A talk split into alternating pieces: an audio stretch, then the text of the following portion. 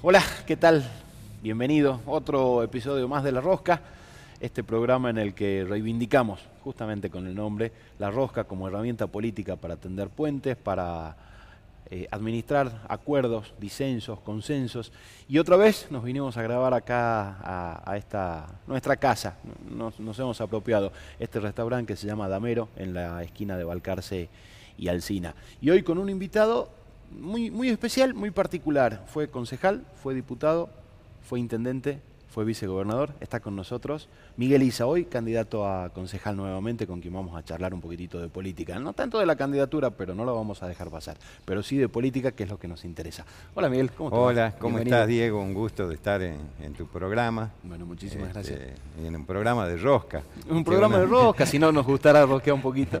toda la vida haciendo rosca, este, en el buen sentido, digamos, porque la participación en la vida política se trata de eso, de buscar consenso, de buscar alianza, de, hacer llegar a, la gente un mensaje. Y, eso es, lo bueno que tiene la política. Y yo soy un hombre, eh, un militante del Partido Justicialista. Yo he militado toda la vida en el mismo lugar, en un partido que tiene una doctrina y que tenía una puerta giratoria hasta estos últimos años, donde se entraba y se salía cuando quería, se armaba otro partido.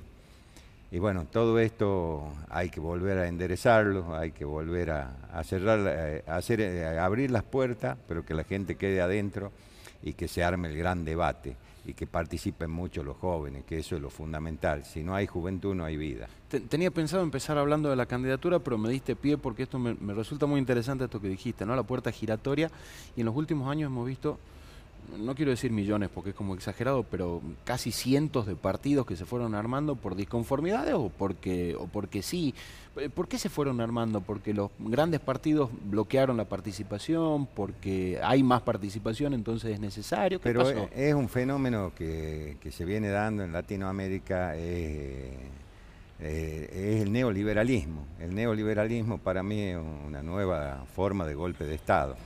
Eh, ya lo hemos visto en Bolivia, este, eh, lo hemos visto en Brasil. Eh, entonces la destrucción de los partidos y la creación del individualismo.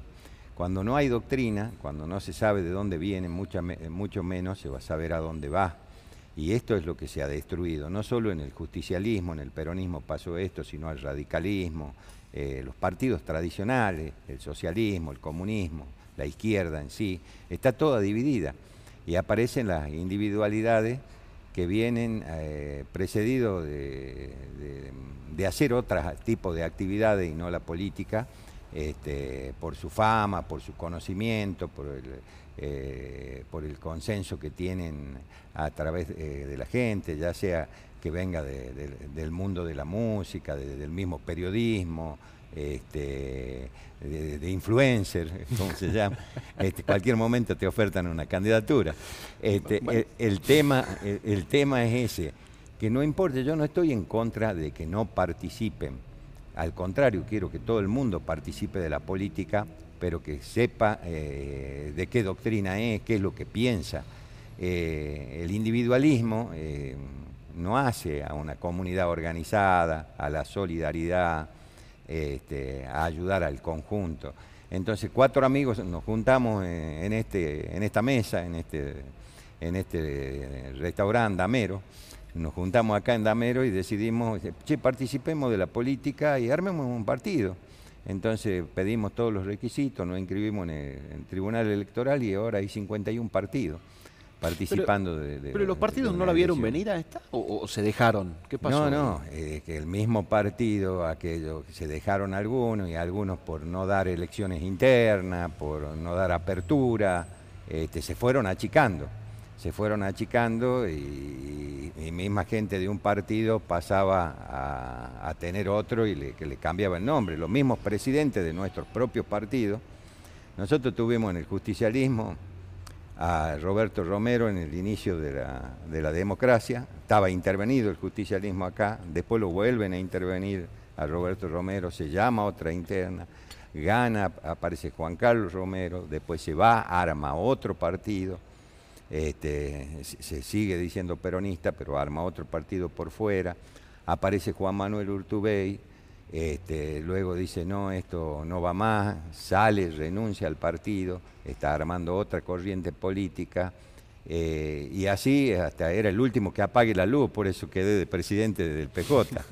Como amo mi partido, como amo mi doctrina este, del justicialismo, eh, decidí hacerle frente y bueno, pudimos organizar en toda la provincia y estamos participando de esta elección, que no termina la organización ahí. Después viene el gran debate, las elecciones, la campaña masiva de afiliación, recuperar nuestros padrones que no están actualizados. Muchos afiliados nuestros figuran en otros partidos, porque le hacen la ficha, este, o sea, tenemos que hacer un montón de correcciones y volver a que la ideología sea la, que marque el camino. Eh, la gente sepa a quién está votando y hacia dónde va esa persona. Hoy se eligen, dice que vengan nuevos, que vengan nuevos, que de acá, de cuando lo votan, a los nuevos, pasó en el Consejo Deliberante, dicen, ¿y a eso quién los conoce? ¿De dónde vienen? ¿Por qué hay tantos bloques en los poderes legislativos? Se arman 10 bloques, 5 bloques, monobloques antes la decisión la tenía el, partido político. Además hay un nivel de susceptibilidad muy grande, tanto en diputados como en el. Claro, entonces. Se, discuten entre dos, se enojaron y monobloque, listo. Claro, entonces tiene que haber una organización. La organización es lo único que vence al tiempo. yo veo que estamos desorganizados, el peronismo está tratando de volver a organizarte, por eso el presidente de la Nación ha asumido la presidencia del Partido Justicialista muchos han vuelto para dejar de hablar de peronismo y kirchnerismo. Este, el, gran debate se va a hacer adentro. Pero tiene que pasar, justo se han dado estas circunstancias de pandemia, se han dado estas circunstancias de una situación difícil en la Argentina y e, en estos momentos no solo es difícil gobernar, sino es difícil hacer política también, porque todo eh, el mundo está en, esto que, lo implementan también todos los días eh, los grandes medios de comunicación, el sálvese quien pueda.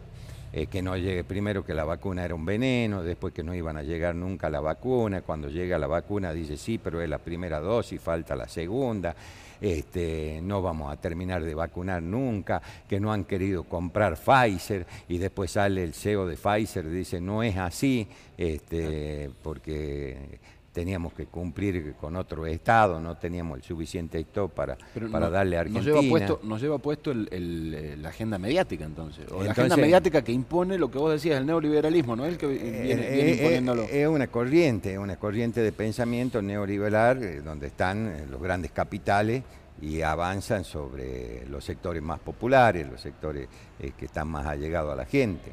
y la mentira repetida mil veces se convierte en verdad. Entonces esto es lo que tenemos que tratar de evitar. Y esta es mi lucha eh, eh, permanente, porque por eso vuelvo a la arena política, cuando por todo lo que vos mencionaste, donde pasé tanto en diputado, Consejo Deliberante, Intendencia, Vicegobernación, Senado de, provincial y demás, eh, me dejó toda una experiencia y una enseñanza. Y también en ese tiempo yo cuando era intendente libraba una batalla distinta a la que pienso librar ahora. Yo cuando asumía la intendencia, ningún intendente terminaba mandato. le, decían, eh, le decían el sillón maldito de la Florida 62, parecía que se sentaban ahí y el sillón los maldecía. Una de mis promesas electorales era voy a pagar los sueldos al día, este, cuando eso es normal en una buena administración. Eh, estábamos siendo desalojados de la Secretaría de Hacienda, donde se cobraban los impuestos, teníamos 48 horas para desalojar. Se cobraban los impuestos en el, Gallina Gómez, a la gente se le pagaba con boletas para que vayan a cobrarle al comercio, se daba tique canasta, la basura estaba media eh, ciudad sin recolección de residuos y, era una ciudad eh, con falta de iluminación, a media luz. Yo pasé de 17.000 luminarias a 54.000 luminarias pasamos a darle servicio de recolección y barrido eh, a, toda la ciudad. No solo eso, sino hicimos 117 pozos para la quema de gas metano, para que no haya moscas en, la ciudad. Esta, ciudad estaba llena de moscas. Este, porque teníamos San Bernardo de basura. Y ahora hay que hacer nuevos desafíos. La comunidad organizada es la clave. Cuando entré yo de intendente, me acuerdo las peatonales llenas de vendedores ambulantes. Eh, y había huelga de hambre porque se lo había desalojado de, la peatonal y querían un nuevo espacio.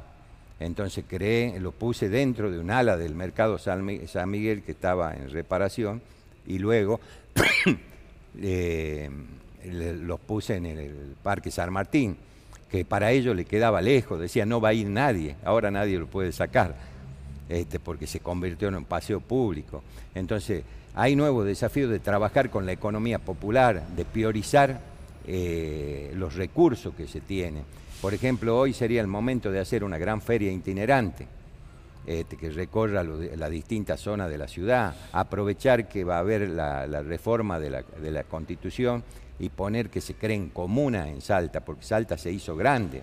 En 1978 teníamos 180.000 habitantes, ahora estamos arriba de los 600.000.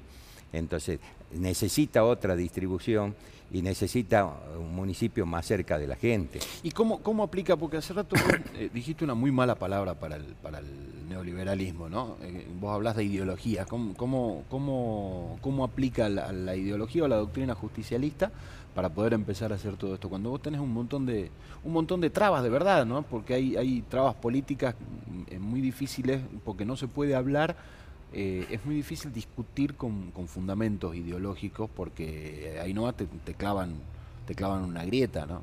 Sí, sí, no, todo está agrietado, inclusive está, agrietado el tema de, la salud. Eh, los vacunas, los antivacunas que llegan, que no llegan, que envenenan, que no envenenan. Eh, y la única salida de libertad que tenemos hoy es la vacunación masiva para que esto vuelva a reactivarse. Eh, tenemos problemas con lo gastronómico, tenemos problemas con, los comerciantes, tenemos problemas con mucha gente que, está sin trabajo. Entonces, por eso digo, eh, y un alto índice de pobreza, hay que volver a dar desde el gobierno eh, posibilidades para que haya una economía popular, para que las pymes puedan crecer, para que las cooperativas funcionen mejor, para que el comercio que hoy, eh, golpeado por esta pandemia, salga adelante, desde el gobierno hay que habilitarlo. Ah, hoy hace más falta más corazón que cemento. Este, necesitamos eh, sobrevivir, pasar una situación, esto para que lo entienda cualquiera que me está mirando, un vecino que, no está metido en la vida política, es cuando se nos enferma alguien en casa, lo primero que tenemos que hacer es curarlo eh, y tratar que, que no se contagie nadie y, desde ahí, em, eh, a partir de la salud, empezar a luchar. Cuando estuve en el municipio, cuando estuvimos nosotros en el municipio, pusimos educación que nunca tenía. Eh, hicimos terminalidad primaria y secundaria y un terciario de economía social. Creamos una escuela de arte y oficio. Yo tengo anécdotas, porque también tengo un programa de radio, soy semi colega. este, eh, ustedes se meten en nuestro, en nuestro rubro y se quejan porque nosotros no claro, el de ustedes. bueno, ahí estamos también, hay que luchar. Yo siempre digo, para dar pelea hay que estar arriba del ring. Y me parece bien que participen de la vida política. E, y saben que ahí cuando entran a participar de la vida muchos colegas han visto cómo es la política ahora de adentro y cuando uno se mete en el barro se embarra. Eh, no sí, es diferente, ¿no? Es diferente. no, es lo mismo estar de este lado que, se reciben golpes de todos lados. Este, más la política hoy hecha porque esto yo ya lo viví, tengo 61 años. Y yo ya viví la época que decía todos los políticos no sirven para nada, todos son unos corruptos, unos ladrones, y vino el golpe de Estado. Y desaparecieron 30.000 personas y mucha gente se fue al exilio. Entonces era una Argentina dictatorial. Y como eso ya quedó caduco y no pueden ah, dar un nuevo golpe, aparece con estas políticas neoliberales. Eh, los poderosos de la tierra siempre tratan de dominar a, los menos poderosos. O sea, ¿por, qué se vacunó?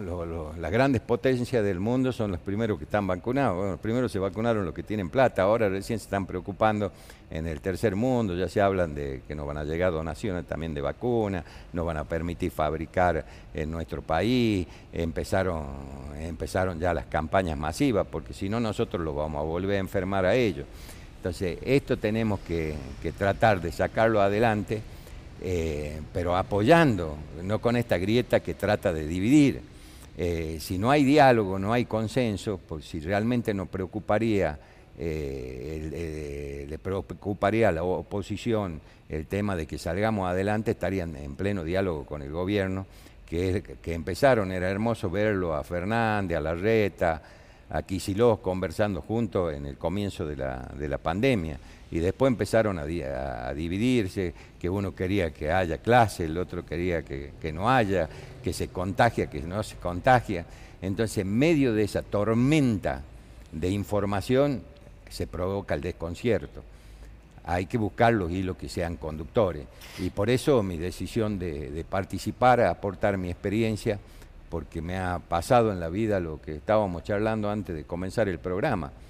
Eh, a un amigo mío, como en el caso tuyo, también me contaste una historia similar, le dio COVID y a mí también.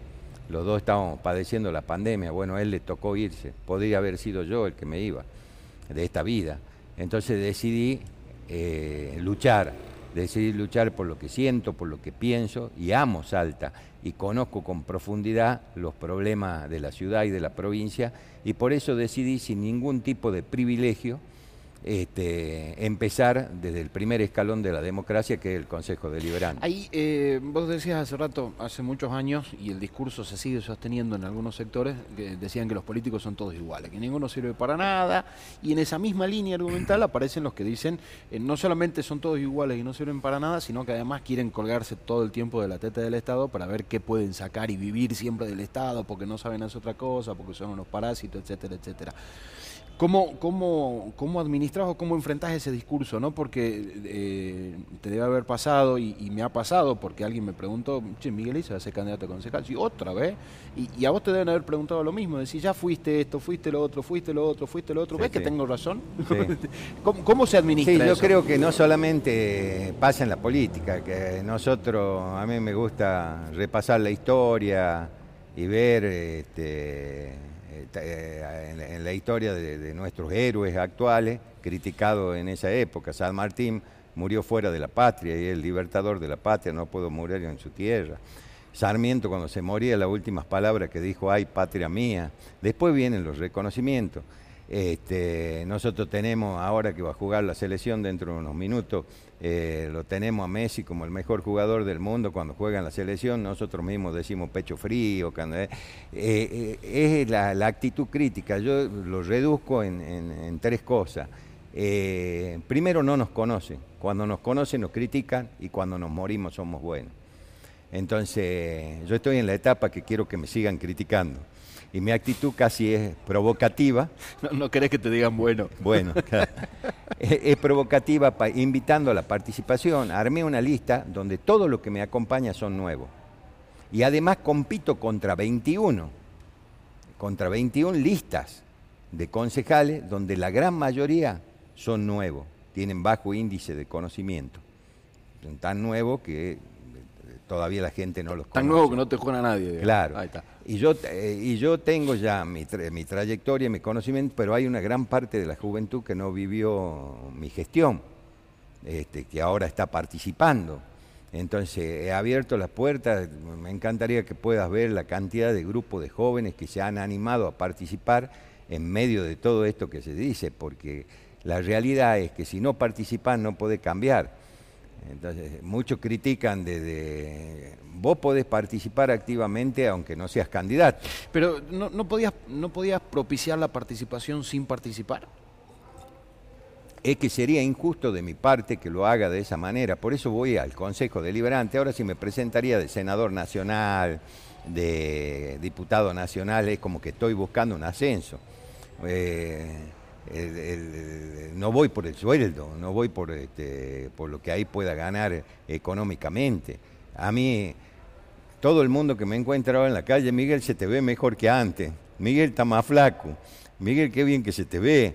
Antes vivía con el ceño fruncido. ¿Y no quiere seguir bien Este, porque tengo una gran responsabilidad con Salta. Uno tiene que hacer las cosas que ama. Yo amo al, al salteño, a la salteña, al pueblo de Salta, lo amo y creo que hay muchas cosas para hacer y quiero dejar mi vida en esto. Uno de, las personas que, lo escucho mucho un líder político que no tuve el gusto de conocer, porque lo conocía Lula, lo conocía Evo Morales, conocía a Néstor, conocía a Cristina, conocía eh, al Papa, conocía un montón de gente importante y no lo conocí, por ejemplo, a Mujica, pero lo conozco a través de las redes este, a través de lo que dice y a través de lo que escribe. Y él eh, peleó hasta los 85 años, un hombre que, estuvo metido en un pozo durante siete años, preso, eh, condenado socialmente. Y él dice una cosa tan importante que dice, la vida no se compra en el supermercado, la vida no se compra en el almacén de la esquina. No podéis decir, dame dos años, tres años más de vida. Uno no sabe hasta cuándo le queda. Y como soy un agradecido con Salta de 10 elecciones que yo me presenté, me eligieron en 9, he decidido entregar mi vida a Salta. Esto lo hago de profunda convicción, con todo mi corazón. No es, no es, no es cháchara no es politiquería barata, porque aquel que me está mirando y dice, oh, sí, lo mismo, y todo el, círculo discursivo que hay, tiene 20 listas más para elegir. No me elija a mí. Tiene un montón de gente, pero hay gente que me pide en la calle, vuelva, lo necesitamos, se ve que algo bueno habré hecho. en este algo bueno habré hecho, ¿vos, eh, ¿vos considerás que sos el padre político del gobernador? Porque Gustavo, Sáenz este, fue concejal, fue jefe de gabinete tuyo, ahora gobernador y ahora eh, es el, conductor de un Yo diría más, si, lo querés poner familiarmente, diría más un hermano que un padre. Este, tenemos nueve años de diferencia. Eh, eh, Gustavito, como le decíamos, ahora ya tiene 52 años. yo claro, ya no es Tabito. Yo, yo tengo 61. Empezamos en la militancia, él empezó cuando yo era concejal, era secretario general de la Juventud Peronista, este, trabajamos mucho tiempo juntos y obviamente me superó ampliamente, llegó al lugar donde aspirábamos llegar, que gobernar Salta. Y bueno, eh, lo que menos puedo hacer es, colaborar con él y es lo que quiero, es tratar de ayudar. Yo asumo para ayudar, tampoco soy el gran opositor, nunca me habrá sentido mil veces, porque vos ya hace bastante que haces periodismo, nunca me has sentido hablar mal de nadie. Yo soy una persona que nació para construir, no para destruir. Dos oportunidades, eh, una casi fuiste candidato a gobernador y una fuiste candidato y, terminaste perdiendo, que esa es una de las elecciones que vos decís que es la única en la que, en la que perdiste. Sí, porque me dejaron participar seis horas antes, acuérdense en que me impugnaron para que no participen y a las 6 de la tarde me habilitaron y a las 12 de la noche cerraban la lista, ya mis candidatos estaban en otros partidos. o sea, mi, campaña se llamó Conociendo a los candidatos. ¿Y el 2015? Porque llegaste ahí como que casi, casi, casi, y después hubo un acuerdo y en con y fuiste vice, candidato y en el, Y en el 2015 eh, también en una campaña se necesita, se necesita eh, respaldo para poder llegar. Yo nunca fui una persona con muchos recursos económicos. Este, y se enfrentaban en ese momento dos personas muy fuertes que eran Romero Urtubey. Eh, uno medía 24 puntos, el otro medía 21 y yo medía 17. Este, estaba en, mi mejor momento de, crecimiento, pero no conseguí el respaldo necesario como para llegar a superar esa cantidad de, de votos que necesitaba para llegar. Terminé acordando con Urtubey y bueno, las cosas no terminaron bien porque Urtubey se termina yendo del justicialismo y yo salgo para que el justicialismo no se quede sin candidato. Eh, hablaste mucho de participación y, bueno, yo, también soy de los que reivindica que cualquiera que tenga alguna aspiración política pueda participar. Y este año, este, con la cuestión de la pandemia, yo a veces lo pongo en términos de excusa de la pandemia, se suspendieron las pasos y a mí me parecía que las pasos no había que suspenderla, por ahí podías mejorarla y me resulta un, un, tanto incómodo esto de que las listas al final no se armaron en base a voluntad de eh, participación, se armaron en mesa. Se armaron así, es una paso dentro de una general, lo que se limpiaba en las pasos va todo junto, ahora a la general hay una mayor cantidad de listas, hay dos frentes que apoyan al mismo gobernador, este yo, la explicación de, está unidos por Salta y gana Salta, que apoyan los pero dos. Es incómodo, ¿no? Alguien que, quiere la participación es un poco incómodo esta situación. Es una situación incómoda, difícil, más para mí que, que soy nacido de elecciones internas. Yo llegué a la intendencia peleando una, una interna con el intendente que estaba, que en ese tiempo era Alejandro Samillán. Participé en una interna, gané la interna, me convertí en candidato del justicialismo y así llegué. Y siempre... Con, un gobernador que llegó, que, primero fue intendente también ganando una interna. ¿Quién? El, gobernador Gustavo Sáenz. Sí. Eh, hoy, también, hoy, Gustavo Sáenz, también le ganó la fue interna, también ganó su interna. Entonces, pero bueno, ahí quiero mostrar cómo estaba la municipalidad antes que yo llegue y después, cómo quedó el después. Cuando yo llegué nadie terminaba mandato, yo terminé tres mandatos y fui vicegobernador de la provincia. Y llegó Gustavo Sainz y se termina convirtiendo en gobernador de la provincia. Antes no terminaba mandato y ahora se convirtió en, algo distinto donde de ahí se puede crecer. O sea, teniendo una buena administración, organizando la comunidad, eh, donde todos se sientan este, que, que tienen derecho a la participación, que donde todo haciendo la actividad que sea, este, de donde se desempeña puede tener su espacio. O sea que dejaste la, municipalidad como un trampolín, que lo podría estar usando Betina ahora. Y obviamente, obviamente, son todo. Ahora hay más, más aspirantes a la intendencia que antes. Yo, yo digo que yo gané la intendencia porque nadie se quería presentar. Bueno, tampoco te bajé el precio de esa forma. No, yo me lo bajo. Pero sí era complicado en ese Yo me lo bajo porque nadie se animaba, yo me subía a los colectivos, tenía eh, diciéndole este, que iba a haber boletos gratuitos primario, secundario, universitario, este, que lo logró, se logró eso recién en la gestión de Urtubey. Este, se consiguieron esa conquista que ya la luchaba cuando era estudiante. Entonces, uno tiene que pelear para que las cosas mejoren, para que haya mayor cantidad de oportunidades. Y hoy, así como luché para que entre una pata de educación al municipio y hice la Escuela de Arte y Oficio, el terciario de Economía Social, hoy quiero que entre la salud, donde los centros, la atención primaria de la salud se haga cargo del municipio, que tengamos un hospital municipal. Estás levantando el guante de la descentralización de Urtubey, que empezó a descentralizar obra pública, acción social y un paso, un paso más era, era APS, ¿no? Claro, atención primaria hay que trabajar en la descentralización porque Salta creció mucho, por eso quiero los comuneros. Cuando entramos a la Intendencia eh, San Luis, recién se enteraron que éramos parte del municipio de Salta. Entonces ahí pusimos una delegación, porque no, no está la figura de poner una comuna en la Constitución. Claro, eran huérfanos de toda Claro, de entonces pusimos una delegación, eh, tuvimos contacto con toda la comunidad y armamos algo que es fundamental para el crecimiento de la ciudad, que es el PIDUA, el Plan eh, urbanístico de la ciudad de Salta. Porque esta, esta ciudad se, se, construyó a la buena de Dios sin ningún tipo de, organización. Este, entonces, esta experiencia la, trajimos de Curitiba que la ciudad se hizo, primero estaba el terreno y después se hizo la ciudad. Entonces, de esa manera, una ciudad organizada, prolija, es, una de las primeras ciudades urbanísticas del mundo. Entonces, hoy tenemos la oportunidad, como tenemos eh, 600.000 habitantes, de todavía ordenarla, porque cuando seamos un millón, un millón cien va a ser bastante difícil hacerlo. Te hago la última de una cosa que me llamó la atención que dijiste. Dijiste que para la gestión hoy hace falta más corazón que cemento, pero el cemento era era imprescindible, digo, ¿no? Porque además la obra pública es uno, siempre de, las figuras que reivindica la política. Siempre, yo puedo decirle, fíjate que a mí me cuestionan mucho por el tema de las calles y demás, y ya han pasado siete años de mi gestión. Y fue el, intendente que más pavimentó en la ciudad de Salta. Hice más de 4.000 cuadras de pavimento. Pero sigue haciendo falta. Este, pero sigue haciendo falta, por eso dejé una planta pavimentadora. Hay que dar otro modelo de organización a la ciudad ha crecido, hay asentamientos nuevos que no estaban en mi época, que son miles de personas que viven ahí, que le hacen falta todos los servicios.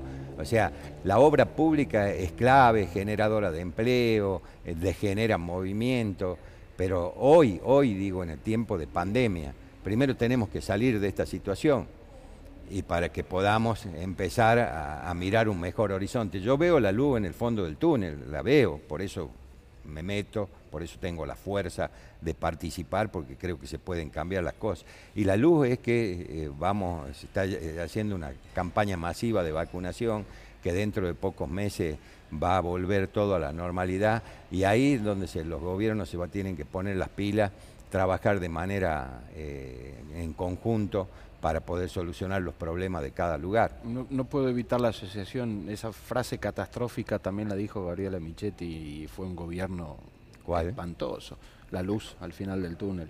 Ah, bueno, qué sé yo. no, puedo evitarlo.